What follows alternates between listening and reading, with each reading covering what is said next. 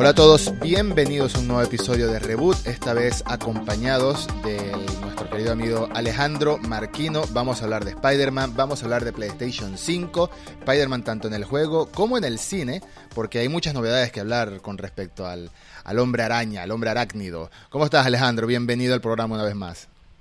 Pues muchas gracias por invitarme de nuevo. Yo pues estoy bien. La verdad que no, no, me, no me voy a quejar porque estoy de puta madre. He estado estos días jugando bastante a la Play, he estado jugando al Cyberpunk también. Eh, así que bueno, pues todo, todo correcto y todo bien. El Cyberpunk para mí todavía es un tema tabú. Estoy muy molesto con el estado en el que salió el juego. Yo lo iba a jugar en PlayStation 4 y cuando lo vi tan roto decidí pasar. Pero PlayStation No, es- 5 supongo que es mejor. ¿O lo estás jugando en PC? A ver, yo lo estoy jugando en PC. Lo que sé es que la versión de, o sea, cuando corre, no hay versión de PlayStation 5 todavía. Lo que se corre es la versión de Play 4 Mm. sobre una PlayStation 5. Cierto. En ese caso el juego funciona bastante bien. Pero el problema del juego, más allá de rendimiento y del meme que se ha hecho con la versión esta de PlayStation 4, que parece un juego de. parece el Time Crisis de la Play 1. El GTA Vice. City. Claro, es que el, el- el problema del juego va más allá. El problema del juego es que todo lo que haces en el juego y todo lo que ves, tú ya lo has visto en el GTA y mejor. ¿Sabes? No.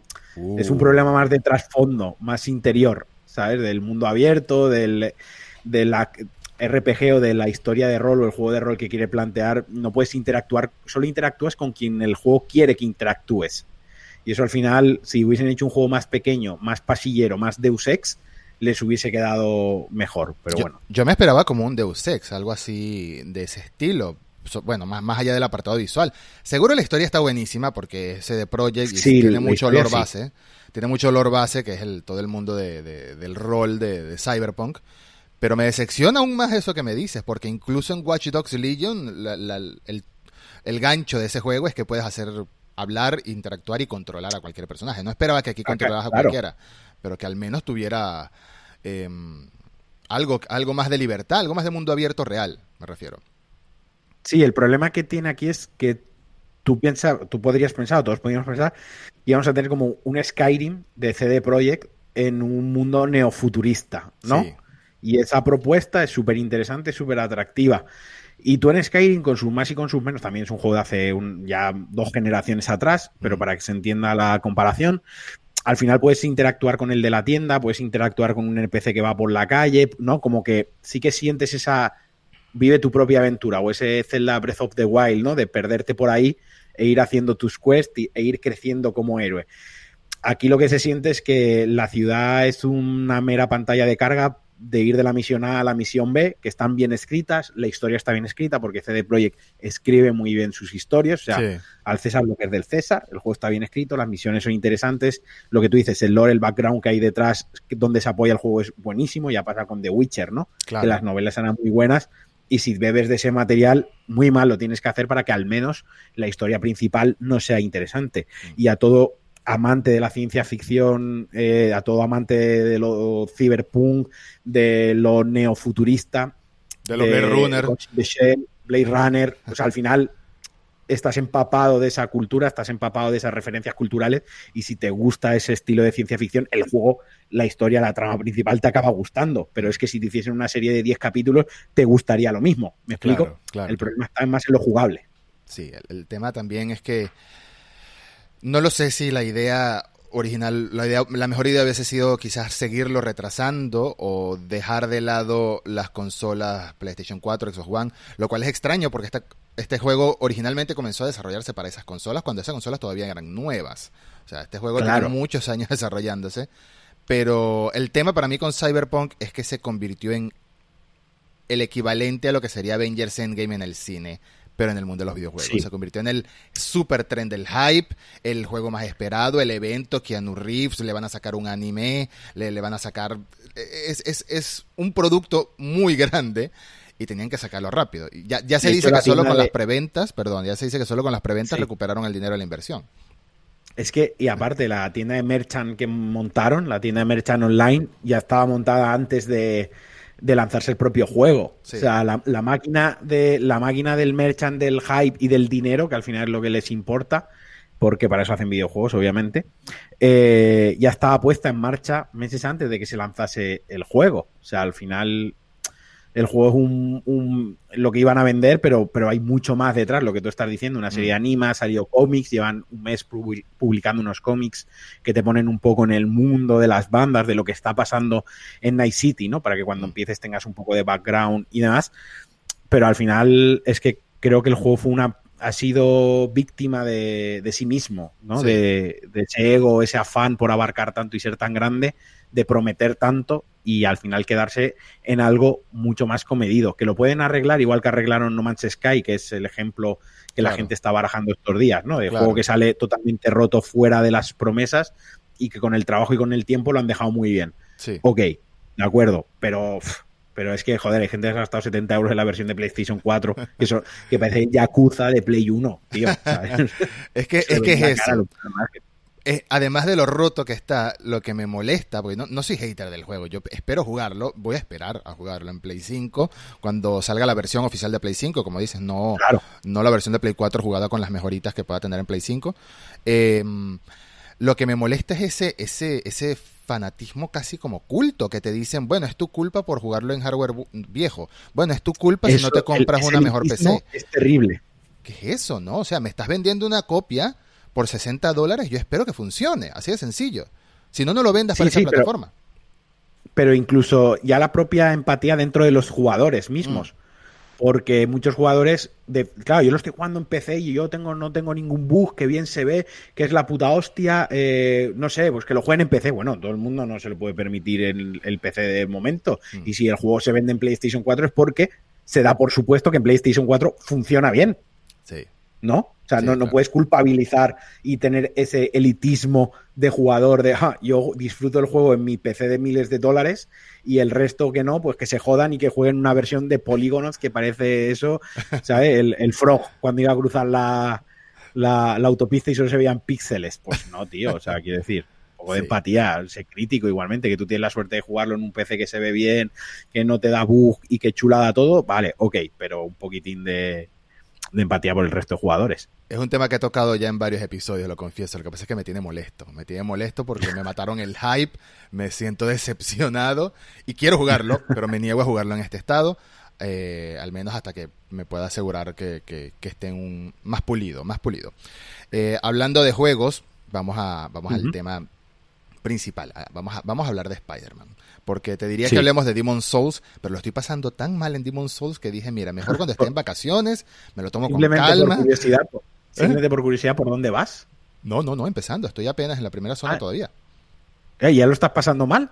Sí, no lo estoy pasando mal. Ya va, es que lo intenté tres veces. Dije, no tengo paciencia en este momento para esto. No, en, este, en este, momento de mi vida necesito más calma, más paciencia porque tengo mucho, muchas cosas que hacer. No, no, no. Cuando, cuando está haciendo calor ya, es verano. No, esto tengo que jugarlo en unas condiciones más óptimas. Este lado del mundo es verano. Allá están fresquitos con el frito, aquí ya estamos empezando los Eso te me dicho es verano y he cortocircuitado por un momento. He dicho, se ha roto Matrix. No. que es verano. aquí, aquí en el sur, diciembre, enero y febrero, en Buenos Aires sobre todo, son 40 grados. Em, Joder. Sí, sí, 40, entre 35 y 40 dependiendo del pues, día.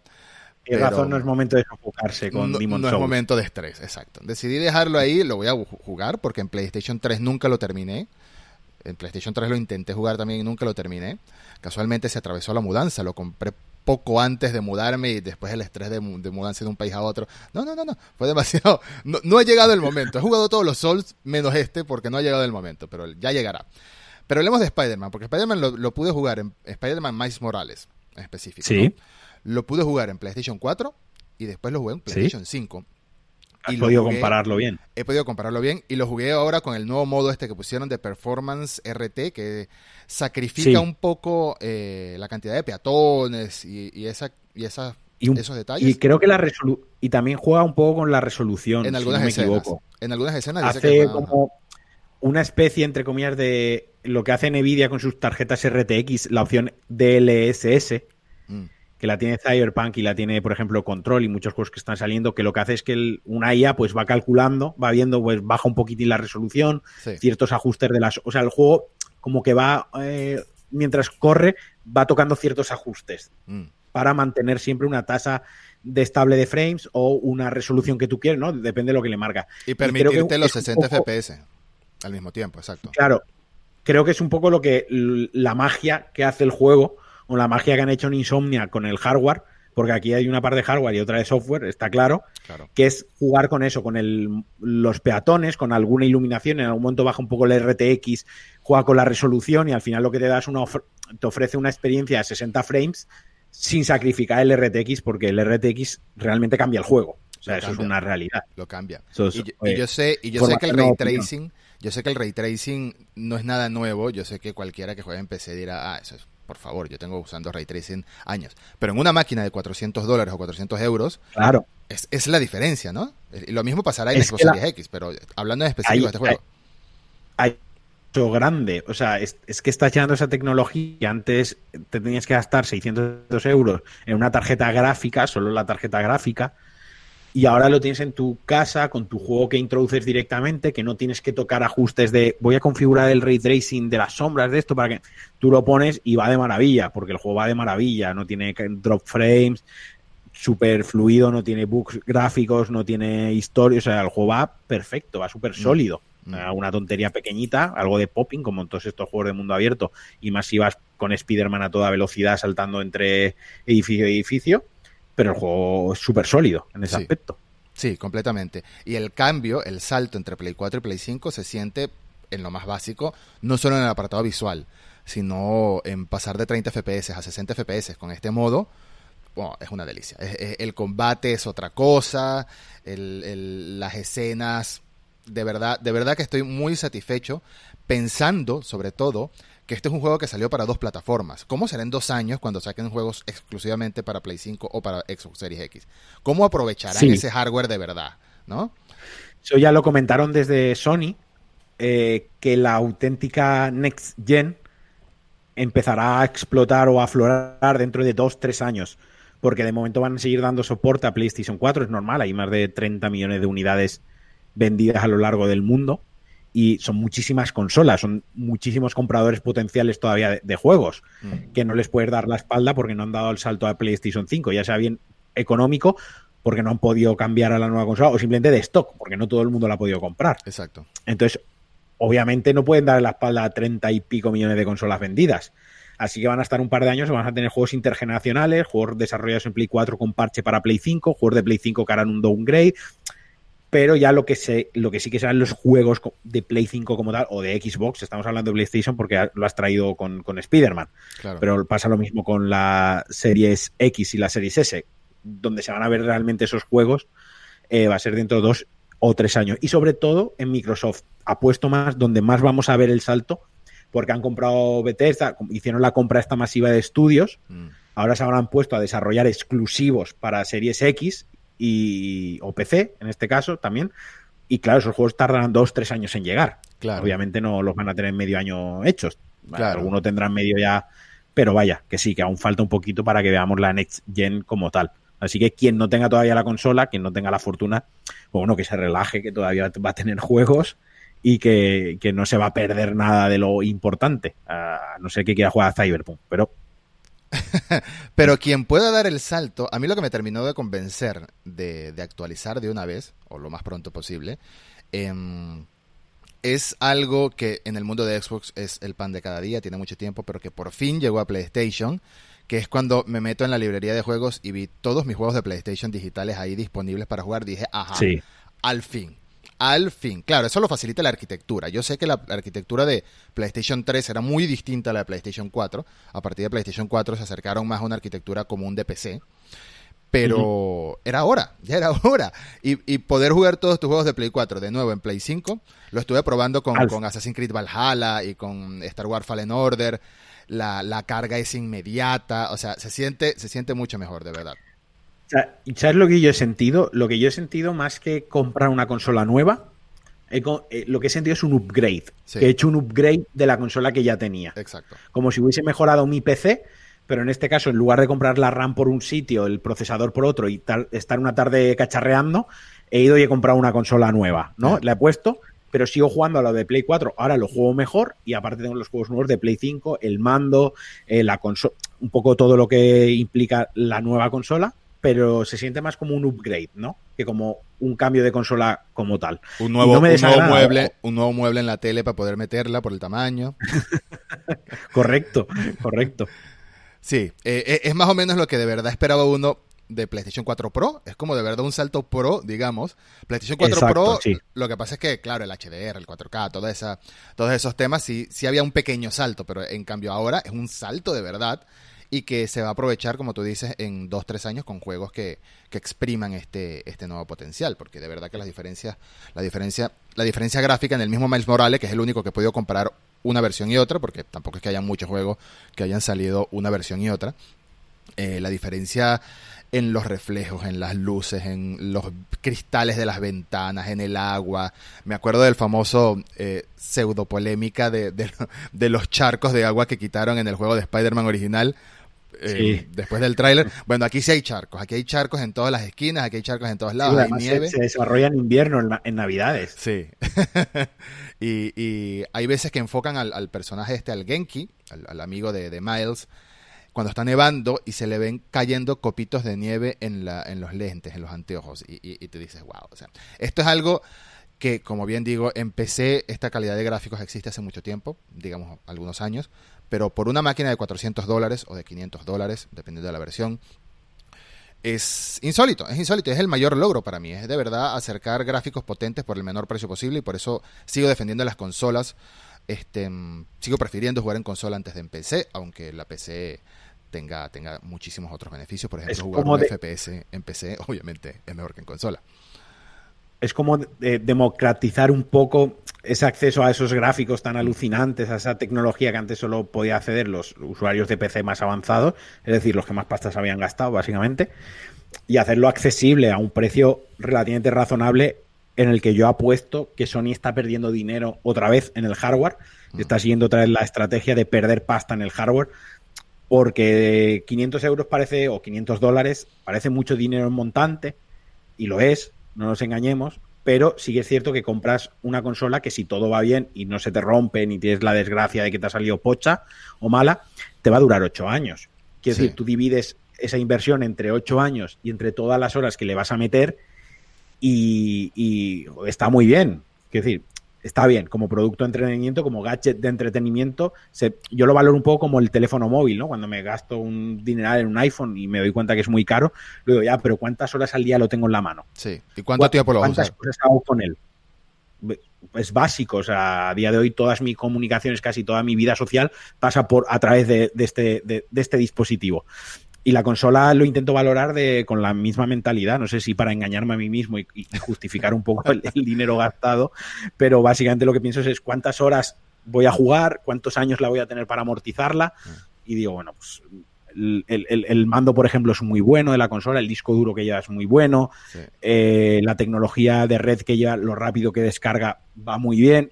Son cosas que dices, bueno, estos son 500 euros, pero por algún lado los han tenido que rascar. Por ejemplo, la consola, por ponerle algún punto malo, por ejemplo, es muy plastiquera. Lo que es la consola en sí, cuando la tienes en la mano, yo la siento un poco de plástico, ¿no? Como no me parece robusta. Me parece que el plástico central que lleva podía ser un plástico un poco más premium, las tapas quizás, pero claro, entiendo que de algún sitio tienen que recortar pues para añadirlo, por ejemplo, en que el mando sea la puta hostia. Sea una, una pasada tener el mando en las manos lo ergonómico que es, el peso que tiene, la tecnología que lleva dentro. Entonces, claro, recortando un sitio, se da en otro y al final, pues, pues conforma lo que es todo el pack. Han mejorado incluso el altavoz, ¿no? Del mando. Ahora suena más duro en comparación con el DualShock 4, que cuando hay un efecto que se cruza entre la pantalla y el, y el control, eh, al principio me, me, decía, wow, esto suena mucho más duro. Y bueno, y la, la vibración áctica y todo eso es, es, es otra experiencia. el micrófono, que lleva el propio mando. Sí. Que es, es un micrófono de la hostia, entiéndase de, lo bueno que puede ser un micrófono que va en el pad de un mando de videojuego, pero ahora la Play cuando pillas, cuando cazas un trofeo, mm. ya no solo hace la captura del trofeo, sino que graba vídeo y el audio. Ah. Y está muy guay porque en el Demon Souls, cuando te cargas a un boss y te dan el trofeo de, turno, pues a lo mejor has soltado una exclamación, eh, ¿no? He soltado un, has maldicho, una maldición, ¿no? Has maldicho algo ahí con muy malas palabras y queda grabado con tu trofeo. es bonito. Como lo matas y te estás cagando en, todos los desarrolladores de ese boss. Es un buen detalle. Es un muy buen detalle. Em, y sobre Miles Morales, el juego, ¿qué te pareció? A ver, me parece, yo lo estoy casi acabando porque me lo, o sea, la historia principal la tengo ya casi acabada y estoy con la secundaria, pero no quiero que se me acabe el juego. Sí. Porque, como me pasó con el primero. Claro, es un standalone. Sí. No es, es un juego que si vas a pincho con la historia en tres horas, tres horas y media la, tienes hecha. Yo diría, yo diría como eh, seis, pero igual es muy poco. Eh, yo diría como seis, pero igual no es un juego completo, por eso es más barato. Es un, un standalone, como estás diciendo es un yo lo he querido o lo he visto como un standalone, ni es un DLC ni es un juego completo. Mm. Si te vas a hacerte todo, todo las cositas que hay por el mapa, las cosas habituales de estos juegos de sandbox, te voy a ir a 13, 14 horas perfectamente. Y si te pones a jugar con el modo foto, pues imagínate. Pero no deja de ser un standalone. Eh, a mí me parece que es más y mejor recortando lo malo que tenía el, el Spider-Man. Por ejemplo, no están las misiones estas de cazar las puñeteras palomas por ahí. Afortunadamente. Eh, afortunadamente, tiene como dos o tres cositas que le sobraban al, otro, que aquí se las han quitado del medio, las han sustituido por otro tipo de misiones, en este caso las misiones VR, mm. que te ayudan a ganar también eh, habilidades. Sí. Y, han recortado un poquito y el resto lo han potenciado. Le han metido el veneno, el, golpe eléctrico, mm. y luego le han metido la invisibilidad que está muy guay porque abre un abanico al sigilo, que ya lo tenía el primer Spider-Man, pero era un sigilo que pasaba muy de puntillas, ¿no? Y aquí sí que esa invisibilidad te da cierto juego, cierto margen, porque puedes cazar dos enemigos, bajar, pegarte con tres, hacerte invisible y volverte a esconder. Un poco el estilo Arkham, ¿no? De, Batman. Que te, podías ver y podías desaparecer entre el humo y volver a cazar a dos enemigos y volver a, caer a, a liarte mamporros. Entonces creo que es un más y mejor y a quien le haya gustado el Spider-Man de Insomniac, este lo tiene que jugar, porque aparte es que Miles Morales mola muchísimo más mm. que Peter Parker, como de aquí a Lima. Sí, Vaya, es mil veces más carismático.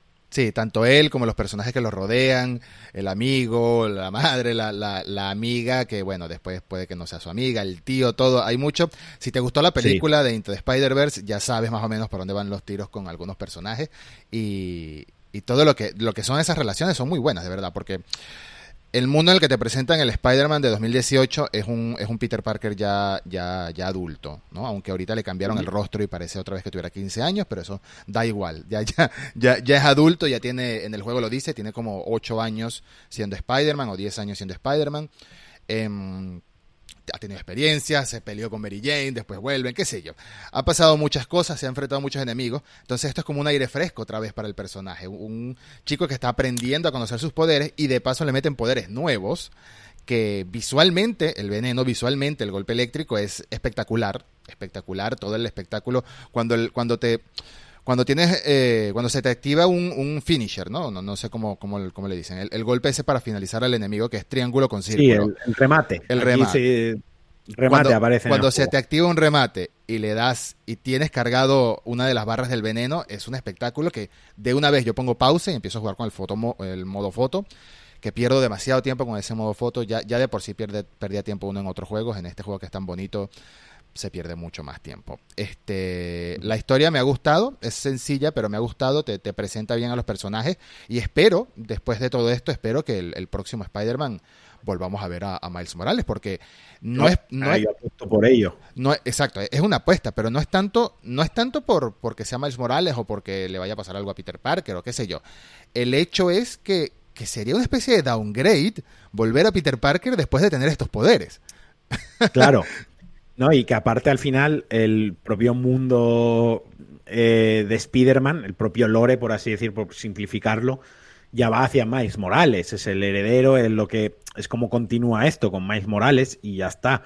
Entonces, eh, esto aparte ha vendido muy bien el juego, o sea, ha tenido unas críticas buenísimas mm. y no cabe duda de que va a haber una segunda parte de Spider-Man y que no sé si será 100% Miles Morales o nos dejará intercambiar entre los dos personajes, pero yo apuesto que casi todo el juego, si no, se jugará con Miles Morales por lo que tú dices, porque es como un paso, volver a Peter Parker es un paso atrás, porque Miles Morales ya no son los dos poderes especiales que tiene ahora, también las animaciones están muy bien trabajadas, esa torpeza que tiene él, ese vacileo ese flow que tiene Miles por su origen, por ser de es del Bronx, creo que, ¿no? En el, de, en el de Brooklyn.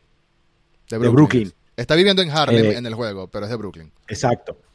Que, me que me perdone la gente del Bronx por mezclarlos con los de Brooklyn. No quiero liar aquí ahora una Toda mi audiencia del Bronx va a estar molesta y va a ir a Málaga a reclamártelo. Lo, lo siento, lo siento.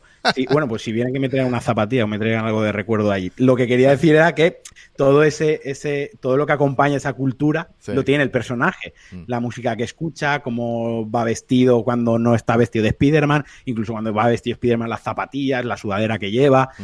eh, cómo se balancea, todo. O sea, todo está muy bien trabajado y está muy bien construido Miles. Está muy bien, sí. Y, sí. y es el personaje como tal. No es tanto en el juego, es el personaje que lo han construido con esta mezcla de estadounidense, afroamericano y latino, este popurrí Sí. que le da una personalidad muy, muy característica. Está muy bien equilibrado. Está, Está muy bien equilibrado. Sí, es, es muy...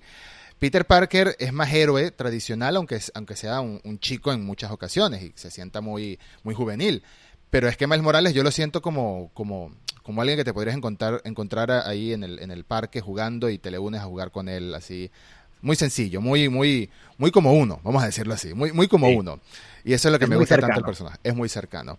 Y la historia del juego está muy bien, eh, sin hacer spoilers, es, es un juego muy comiquero, de verdad que es muy comiquero. Y creo que el juego llegó en el momento perfecto porque traes atrás, hace dos años apenas, una de las mejores películas de animación que se ha hecho en la historia, y no es por exagerar, que es Spider-Man Sí, sí, en- sí. en- Into the Spider-Verse, que te pone a Miles Morales en el centro, pero te lo conecta con otros personajes. Y yo me imagino que, ¿te acuerdas aquel episodio en el que hablamos de los anuncios de DC Comics? No me acuerdo si fue en Pulse. Start eh, o aquí en No fue Reboot aquí. Em, de Gotham Knights, creo que se llama el juego que están trabajando en DC, que te ponen a, a mucho a la familia de Batman sin Batman. Yo me imagino, Sin Batman, yo me imagino un juego así, pero con todos los del Spider-Verse. Me lo imagino con Gwen Stacy. Sí, este- estaría muy bueno con Peter Parker, con, con el Peter Parker Noir, con yo me lo imagino así en el futuro y estaría buenísimo porque incluso la película live action va para allá. En las películas live action ves Sí, que la- todos los la- rumores están hablando de, de meter a, a Andrew Garfield a Tobey Maguire incluso. Sí, sí, o sea, la, la película va hacia allí y no olvidemos que ya el propio juego de Insomnia compartía similitudes con la película, con las nuevas películas de, de Tom Holland. Mm. Por, por ejemplo, uno de los, el traje de la película estaba como traje opcional dentro de- del juego. Ahora han hecho lo que tú comentabas, el, el remodelado de la cara de Peter Parker ya se asemeja un poco más a Tom Holland, es más juvenil, con el pelo poquito más descarada. es- no le han puesto la cara exactamente, pero, pero bueno, la- la- el, el- el símil es exactamente, se ve enseguida. Entonces sí que no veo descabellado que los juegos en el futuro también tiren por esa línea argumental. Mm. Al final todo es una licencia de Marvel. eh, y, o de Sony en este caso, creo que Sí. Spider-Man todavía es de Sony, ¿no? Sp- Spider-Man es de Sony, sí. Eh, Todavía es de Sony, perdón.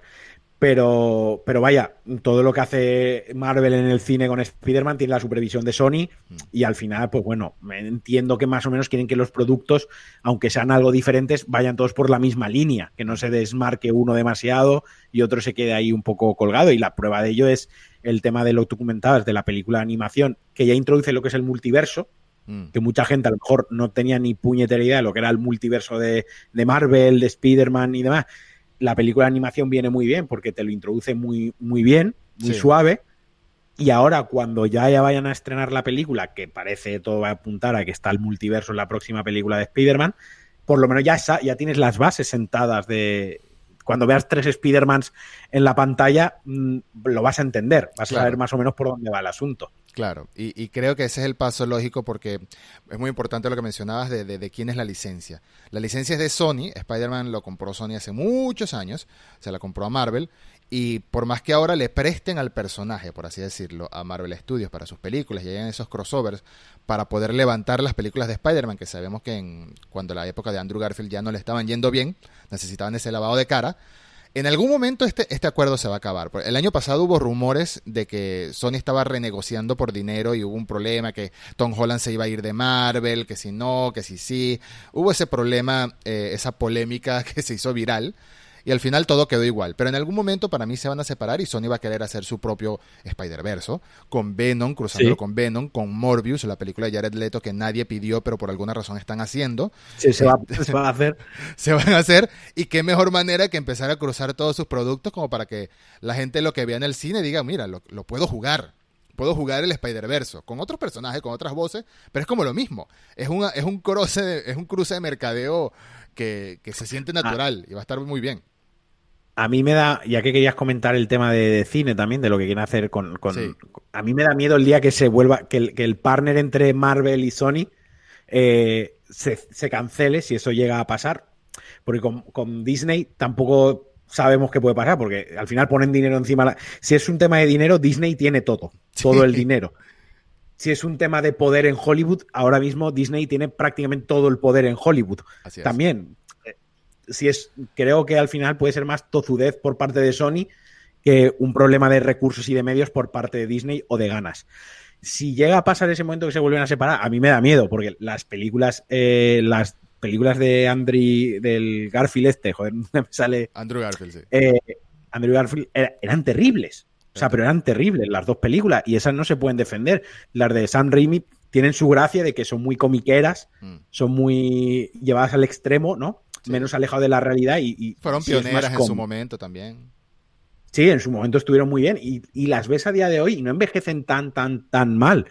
Quiero decir, sigue siendo una película de entretenimiento muy cómic, muy adolescente, en ciertas cosas, pero oye, se mantiene ahí. Pero es que las del, justo las del medio son, son horribles. La de Electro eh, con Jamie Foxx, joder, muy mala. Y va a volver. Y va a volver Electro Jamie Foxx en la próxima película. Lo único es que Jamie Foxx dijo que le van a cambiar el diseño. Ojalá, porque el diseño era horrible. Ojalá. Pero Jamie Foxx mola. Por, o sea, Jamie Foxx mola. El problema no era Jamie Foxx en concreto, era todo lo demás de, la película. Incluso, incluso la versión. Dime, dime. No, no, dime, dime. Que incluso la versión de Andrew Garfield como Spider-Man no la veía mal, como Peter Parker lo hacía bien, era, era todo lo demás, era el guion como tal. Estaba, estaba muy desperdiciado esa franquicia. Y por eso es que la alianza con Marvel le vino también.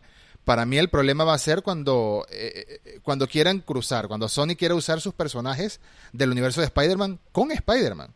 O sea, meter a Venom con Spider-Man, no sé si Marvel vaya a querer. Entonces hay ese choque de posibilidades de que pues no sabemos, no sabemos cómo, cómo puedan cruzarse esos dos universos eh, en cuanto a negocios. No universos como, como, como cine, sino cuanto las propiedades de Sony, las propiedades de Marvel, hay un producto en común que es Spider-Man. ¿Cómo hace para cruzarlo? Marvel con Sony, perdón, Marvel con Spider-Man lo hace genial, Iron Man, Capitán América, bla, bla, bla, todo perfecto, pero vaya un momento que Sony va a querer meter a su gente también. Y a menos que Marvel dé su brazo a torcer, que quizás, no sé, no sé si sería posible, porque Marvel no ha tenido ninguna supervisión en las películas de Spider-Man fuera de las de Spider-Man, o sea, Venom, Morbius y eso. Yo no creo que Marvel haya querido hacer jamás en la vida una película de Morbius teniendo a Blade. Si es por vampiros, tenemos a Blade, que ya Blade viene a su película. Entonces, y Venom, Venom estaría bien por los recursos que tiene Disney, pero quizás no harían una película R. Exacto. Que es lo que se espera uno de Venom, ¿no? Que sea una película. Venom es al final entre comillas y muy cogidos con pinza, que nadie se me enfade, es el Spider-Man para adultos. Es la versión adulta y violenta y, desmedida de Spider-Man. Y ya lo hicieron en la primera película. El tipo se alimenta de. bueno, eh, Eddie Brock se lo intentaba evitar, pero se alimentaba de gente, se comía gente. O sea. Sí, sí, a uno le pega un zampazo en toda la cabeza directamente. está muy guay. Eh, eh, está muy bueno, pero hay que ver, hay que ver cómo permiten ese cruce. El hecho es que Spider-Man va por ahí. Hay que ver, todos los rumores de la película 3 me van emocionando cada vez más, pero con miedo al mismo tiempo. Que metan al Doctor Octavius de las películas de San Raimi me parece fantástico, porque me parece que la versión de ese tipo fue genial, de Alfred Molina, el actor. Que metan a Jamie Foxx es como que una elección extraña, pero bueno, ¿por qué no? Quizás están intentando hacer sus seis siniestros, que es un grupo de villanos muy famoso, porque está Vulture de, Michael Keaton, está eh, el, el Doctor Octavio, estaría este Electro, podrían meter al Escorpión, que es el actor este que sale en, Better Call Saul, que lo, apareció en la primera película y está preso desde entonces. Podrían volver con Misterio, si dicen que Jake Gyllenhaal no se murió, pues podría volver. Entonces ahí se está cocinando algo bueno. Muchos villanos que necesitan más de un Spider-Man y ahí está la excusa perfecta para traerte de vuelta a Garfield y a, y a Tobey Maguire. Que ojalá no sea nada más un cameo. Ojalá. Ojalá no sea nada más un cameo o algo que salga 30 segundos. Porque mm, Este, ya por ahí el otro día publicaron unas fotos de Toby Maguire yendo a un estudio en el que está relacionado a Sony, posiblemente para hacerse pruebas de trajes y eso. Ya hay acuerdos por ahí. A ver qué tal le queda al traje. A ver qué tal le queda al traje a estas alturas. Se sacan el mismo traje que le sacaron hace 20 años casi, ¿no? Bueno, con la edad que tiene, estaría perfecto para ser de Peter B. Parker, que era el Peter Parker mamarrachi y, descuidado el de. Reventado. El reventado de, de Into the Spider-Verse. De verdad, de verdad que hay mucho. Hay muchas ganas de ver esta película. Y creo que se estrena a finales de 2021, lo cual me parece demasiado rápido. Demasiado rápido, pero bueno, hay que ver. Hay que ver. Ahorita, ahorita la apuesta es streaming todo y el otro día Disney, me imagino que, que viste que bombardeó de noticias en cuanto a Star Wars, Marvel. Lo, lo, vi todo y me agobié. Sí. O sea, me, me, empiezo a hacerme mayor porque veo un, un aluvión de, de anuncios Disney, de productos que me encantan, porque individualmente todos me gustan, pero verlos todos anunciados tan de golpe, como que me agobió mucho, ¿no? Me uy, dije, espérate, que yo no tengo tanto tiempo, tanto ocio, ni, ni para todo este producto, o sea, ¿cómo me lo, me lo van a meter todo a la vez? Eh, van a ir poco a poco, y me agobié, y he ido estos días poco a poco dosificándome, he ido viendo cosas, ya poco a poco, porque tampoco me quería tirar dos horas delante del ordenador viendo trailers, viendo teasers y leyendo todo sobre Marvel y, Disney, pues, fue como bomb. Fue mucha de información. golpe, ¿no? Fue mucha información. Mucha información. Pero mira, lo que decía en el episodio anterior, justamente a este, Nacho, mi amigo, eh, decía algo que es cierto, que, que, Disney Plus por ahora no tiene mucho para mantenerte eh, suscrito, no, no. más allá de la promoción que todos pagamos de un año, ¿no? Más allá de esa promoción, pero por aprovecharlo. Pero no tiene mucha novedad. ¿Cuántas veces vas a ver las películas de Star Wars? Muchas, pero ¿cuántas? ¿Cuántas veces vas a ver las películas de Marvel? Entonces necesita contenido nuevo. El plan que presentaron de estreno, por lo menos en Marvel, es que comienza WandaVision el 15 de enero, entonces un episodio por semana. Al terminarse WandaVision hay como dos semanas sin nada y comienza de una vez este Falcon y the Winter Soldier. Un episodio por semana, al terminarse como dos semanas otra vez sin nada y comienza Loki. Entonces así ya no tienes excusa de, de, de no pagar, ¿no? De darte de baja, ¿no? No tienes excusa. Entonces lo mismo el año siguiente con Marvel, seguro va a ser así con Cassian Andor, con Obi-Wan Kenobi. Va a ser una semana tras otra, al final del año, todos los años Mandalorian hasta que dure. Eh, es una estrategia muy inteligente, va, la verdad. Y van a empezar también con productos de Fox. Con porque está la serie de Alien. La serie que de a mí, por una parte, me emociona.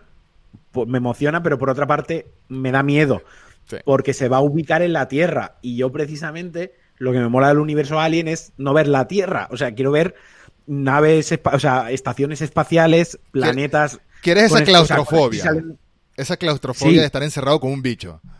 Exacto, o sea, quiero ver eso y si me lo traes a la Tierra, pues vale, o sea, tengo curiosidad por ver cómo lo resuelven, ver qué pasa, a ver si la serie va más hacia la ciencia ficción o hacia el terror, o igual es una serie de, de miedo, entre comillas, de terror y gore, ¿no? Lo que, tengo lo mucha curiosidad como fan de, de, alguien que soy de verlo, pero también tengo un poco de miedo que se haya dicho que se ubica en la Tierra. Lo que, lo pero, que a mí me gusta... Por otra parte, dime, dime. No, completo. No, lo, lo, que realmente me gusta es que Disney va a empezar a sacar productos mmm, para adultos, entre comillas, ¿no? Claro. Aprovechando Fox, aprovechando la excusa de haber comprado claro. Fox, de 20th Century Studios, que se llama ahora, ya le quitaron el 20th Century Fox. Eh, aprovechando eso, van a empezar a sacar contenido para adultos. Ya anunciaron el plan este de Star, que va a ser la sección de Disney Plus para, para gente grande. Y mm, lo que más me llama la atención de la serie de Alien, que de verdad que creo que contigo es la persona ideal para hipear al respecto, me llama mucho, me encanta esta franquicia. Alien es, Alien es Alien, o sea, es, es pionero en terror espacial, terror cósmico, terror, como lo quieras decir. Es, eh, Ridley Scott eh, hoy en día lo critican mucho por, por, las decisiones con Alien Covenant, pero en su momento Ridley Scott era Ridley Scott. Y, y hoy en día lo sigue siendo. Y a, bueno. a la serie de Alien la, lo van a poner como showrunner a Noah Hawley, que es el creador de Fargo. Entonces ya, ya está, ya se, se, está tornando interesante esto, nada más con la gente involucrada. Sí, sí, o sea, talento hay. Mm. Eh, y quiero confiar que si es... Di a ver, Disney puede, te puede gustar eh, los Avengers, puedes, mm, te puede gustar o no Star Wars, te puede gustar mm, las franquicias de dibujos animados, que, o sea, los productos que tienen de toda la vida de animación, pero desde luego. Te tengo aquí de invitado al Big Chap. lo que está claro que Disney, todo lo que hace, le, eh, calidad, o sea, la producción siempre es buena. Sí. Luego le puede salir más pocho menos, o menos pocho el producto, pero por lo menos la producción está ahí. Y el ejemplo más claro es Mulan. Mulan es un despropósito absoluto. Terrible. O sea, no hay por dónde coger esa puñetera película. Pero sí que es cierto que la los efectos especiales son buenos, mm. en el vestuario hay dinero, eh, la producción en sí rezuma este ambiente Disney de aquí hemos metido pasta a cholón, ¿no? Sí, sí, sí. Entonces, lo, que sí, que luego la película salió muy mala, ¿vale? Porque es mala, objetivamente. Lo es. Pero, pero sí que la producción es buena. Una cosa no quita la otra. Entonces, confío lo mismo, que esa calidad que se está viendo en el Mandalorian, en el Mandaloriano, que se ve que es calidad cine, tío. Es que estás viendo una serie que la podrían esa serie la recortan, la hacen una buena edición, te la meten en una sala de cine y te la tragas con patatas. Tan a gusto, porque la calidad de la producción, de todo lo que rodea la serie, es calidad cine ya. Mm, gran sala. Es verdad. Entonces, espero, espero que le metan ese cariño y esa mano a los productos de, Fox. Si luego empiezan con Predator, si empiezan con otras cosas, que todo lo cuiden de esa manera. Sí, eh, eh, yo creo que ha caído en las mejores manos posibles, sobre todo porque las últimas producciones no han estado buenas de, de, Alien y de Depredador. Em, creo que ha caído la mejor mano posible porque, como bien lo dices, la supervisión de Disney eh, es otra cosa. Ellos, ellos le ponen mucho cuidado a la producción, le ponen mucha calidad. Quiero ver qué van a hacer con estas franquicias, con Alien y con Depredador en los cómics, porque a mí me gustaban mucho los, que, los cómics que salían de Dark Horse. Eh, pero ya obviamente Marvel Studios tiene eh, Disney tiene a Marvel Comics, ¿para qué va a necesitar a otra editorial que le publique sus cómics? Lo hacen ellos mismos y ya me imagino los crossovers de Depredador dándole cacería a Iron Man como en su momento le dio cacería a Batman. Hubo crossovers con DC Comics.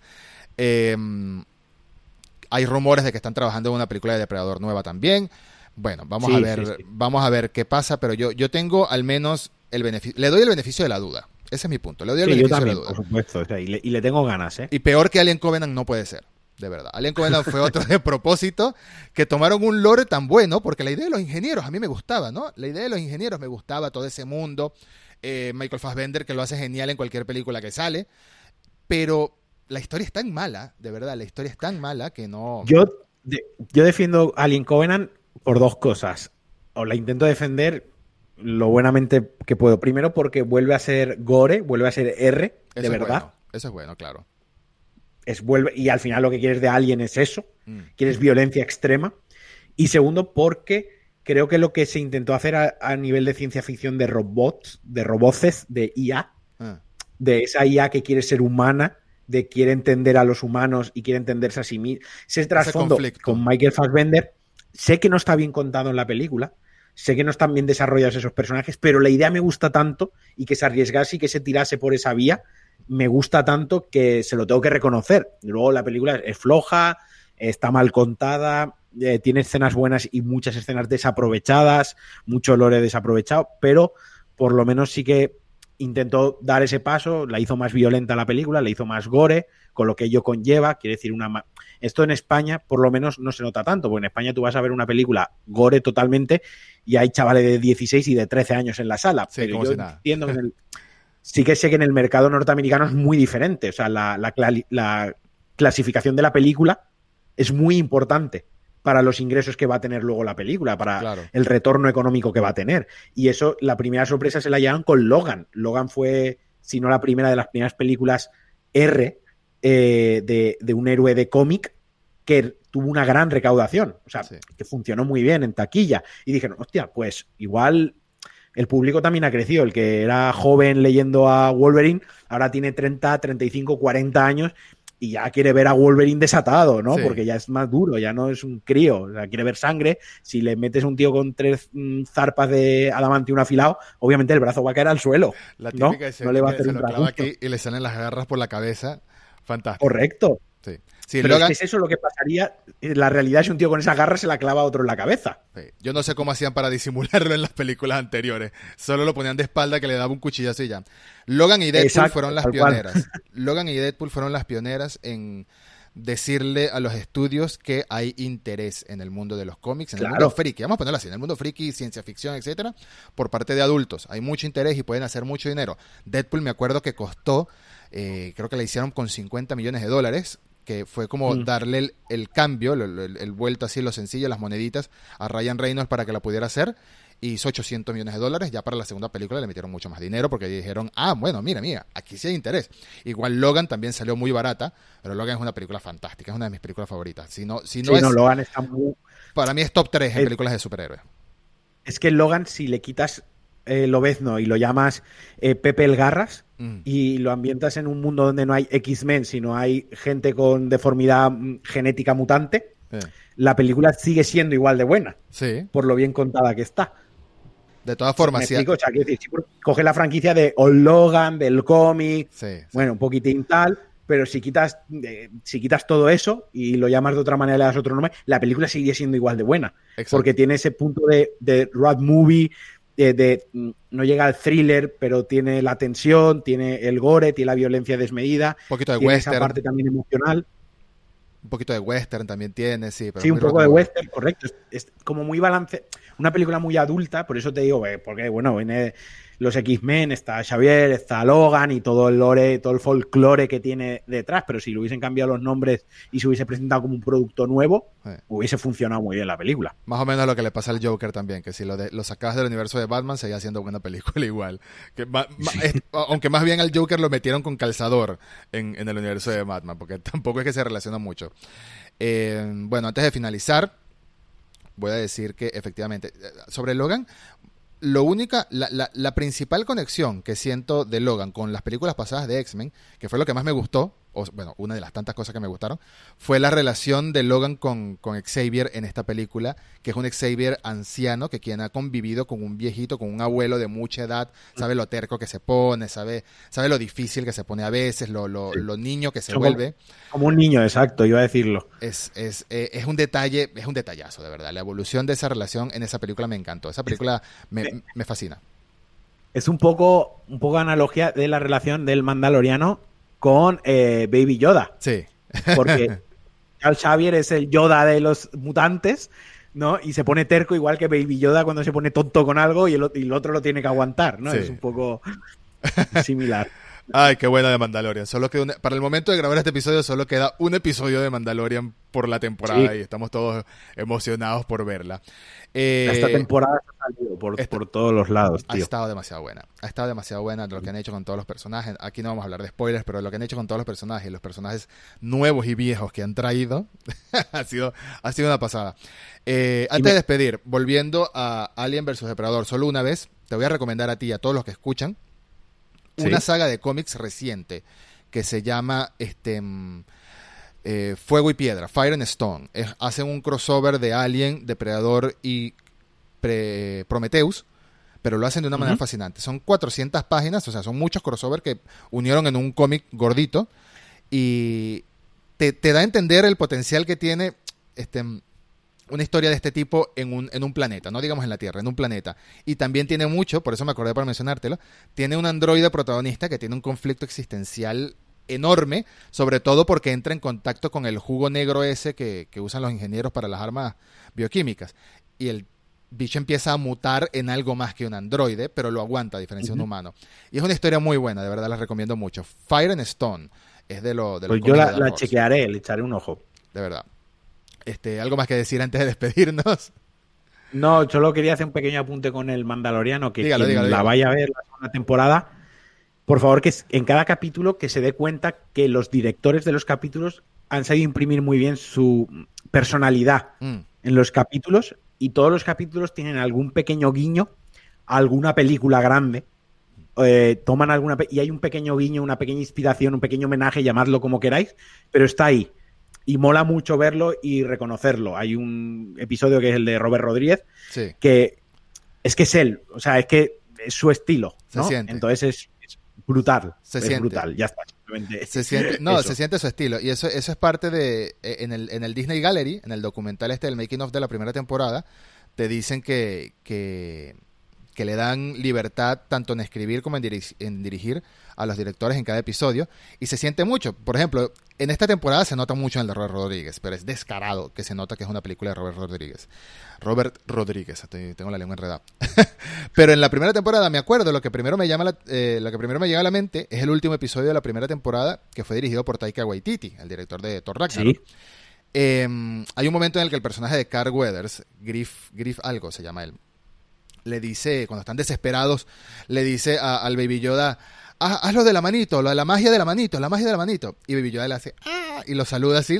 Eso, eso es Taika Waititi. Eso, es, un detalle de comedia típico de Taika Waititi. Entonces, eso es genial porque estás viendo como una mezcla de directores con su propio estilo en cada uno de los episodios. Eso es lo que me gusta a mí. Mm. Que es como darle Star Wars, Star Wars al final de quién es, ya, a quién pertenece Star Wars, ¿no? No, no, no le pertenece a nadie y nos pertenece a todos. Y al final, pues eso, darle, por ejemplo, a Robert Rodríguez a mí me gusta mucho como director, un capítulo y lo estás viendo, estás reconociendo al director que han tenido esa le han dado esa mano creativa a, a, a Tiki Waitiki este, joder, nunca me sale el nombre del hombre este. siempre lo ofendo, siempre que intento pronunciarlo lo ofendo. Eh, lo mismo, que se ve ese sentido de humor que tiene, esa ironía o ese sarcasmo que tiene muy bien metido a veces. Mm. Eh, joder, le sienta muy bien a la serie, porque son como, mini películas de media hora. Mm. Y, está genial. Así que por favor, quien no lo haya visto, que la vea ya. Sí, que al principio comienza muy un episodio, una historia, un episodio, una historia, pero lleva una historia trasfondo, en el fondo desarrollándose. Aunque los últimos episodios han sido directamente esta historia en desarrollo, ¿no? Han sido ya. Avanzamos con la trama principal. Dejamos la side quest. tiene que ver con el arco principal. Sí. José Jacas decía en el episodio que estuvo aquí en Reboot. Eh, que se sentía muy como un videojuego. Muchas side quests y una main quest en el principio. Y ahora sí, ahora sí es como que, bueno, ya dejamos de, de hacer side quests, dejamos de hacer secundarias, vámonos con la historia principal. Vamos a visitar a los barbudos estos de la montaña en Skyrim, que tengo posponiéndolo mucho tiempo, y vamos a ver qué pasa con la trama. Fue, me, gustó mucho este episodio. Eh, empezamos hablando de Spider-Man, Play 5, terminamos con Mandalorian, con Alien, eh, así... Estas son las conversaciones buenas, las que me gustan tener con los amigos. Muchas gracias, Alex, por estar aquí. como siempre estar aquí. Espero que sea la primera de muchas veces. Eh, recuerden que pueden seguir el podcast de Marquino que se llama Pulsa Start. Es de noticias de videojuegos y con invitados también 100% centrado en videojuegos, aunque siempre se escapa un temita también de películas o de fricadas, como, como debe ser, como debe ser. Porque limitarnos a una sola cosa que nos guste es muy difícil. Eh, difícil. Hasta el próximo episodio. Y de nuevo, Marquino, muchas gracias por estar aquí.